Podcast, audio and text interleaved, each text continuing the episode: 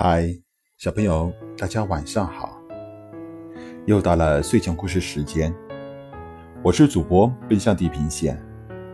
今天我给大家带来了小巴掌童话《捉拿凶犯一名》。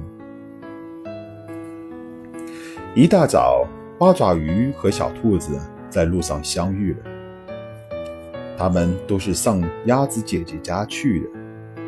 鸭子姐姐今天过生日，邀请他们两位去做客。八爪鱼和小兔子一路上走啊走啊，又说又笑。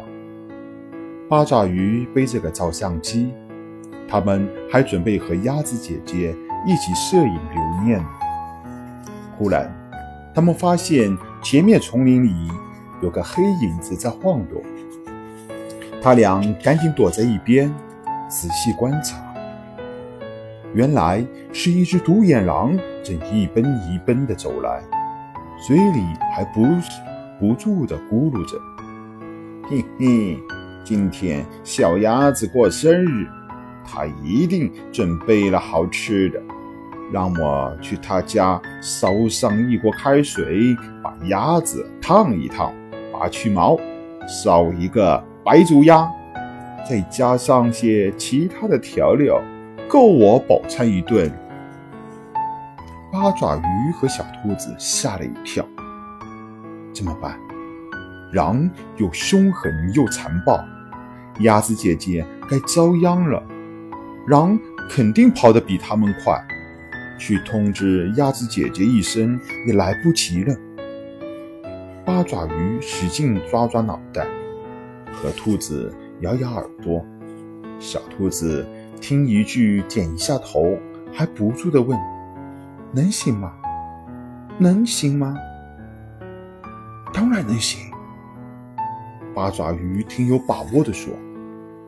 当他们来到鸭子姐姐家门口，发现门已经被关得紧紧的，屋子里传来鸭子姐姐嘎嘎的惨叫声，还有。独眼狼沙哑的讲话声，喊谁也没用，门我都锁紧了。我这就烧开水，让你洗个开水澡。果然，不多久，房顶上的烟囱开始冒烟了。八爪鱼二话不说，舞动八个爪子，使劲儿往房顶上爬。小兔子在屋子前抬头看着，八爪鱼越爬越高，不一会儿就爬到了房顶上，接着又爬到了烟囱顶上。它伸开八只爪子，紧紧地抱住了烟囱，用胖胖的身子死死地堵住了烟囱口。小兔子看到，不一会儿，屋子里传来独眼狼的咳嗽声。从屋子的窗缝里、门缝里开始往外冒烟，烟越冒越多，越冒越多。又过了一会儿，门被“砰”的一声打开了，独眼狼被呛得使劲咳嗽，眼泪鼻涕直流，只好跑到门外喘口气。小兔子趁这个机会，一溜烟的进了屋子，把门锁上。解开了被绑住的鸭子姐姐。奇怪，不一会儿，屋子里的烟没有了，烟都沿沿着烟囱跑到了屋子外面去了。狼砸了半天的门也没有砸开，只好流着鼻涕眼泪，不停地咳嗽着走了。等狼走远了，八爪鱼才走下房顶，敲开了鸭子姐姐家的门。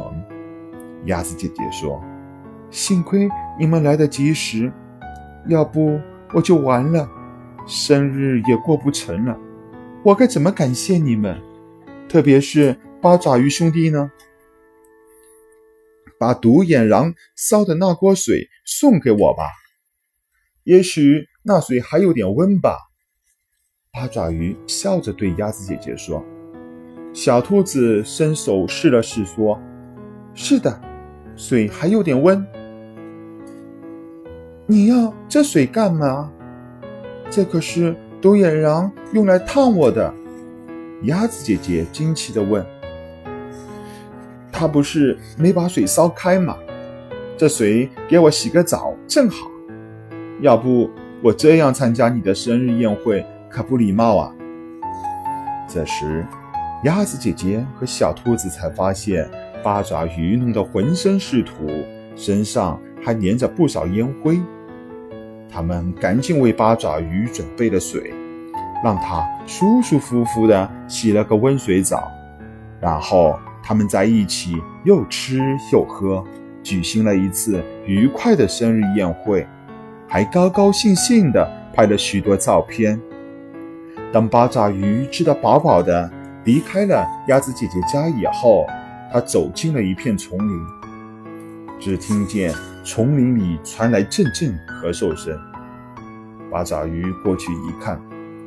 独眼狼正躲在那里，一只眼睛用纱布罩着，另一只眼睛呢，也被烟熏得红红的、肿肿的，直淌眼泪。八爪鱼说：“独眼狼，你这是怎么了？”独眼狼说：“我走过鸭子家，发现大家着火了，嗯，我帮他救火，给烟熏的。”你真了不起！八爪鱼举起了照相机说：“我得给你照一张相，明天登在报纸上，让大家知道这事。”第二天早上，独眼狼拿起报纸一瞧，他的照片果然登在了报纸上，不过是刊登在通缉犯这一栏里。他的照片下面写着一行字。捉拿试图谋害鸭子小姐的凶犯一名。好了，小朋友，我的睡前故事讲完了，希望大家能够喜欢。晚安。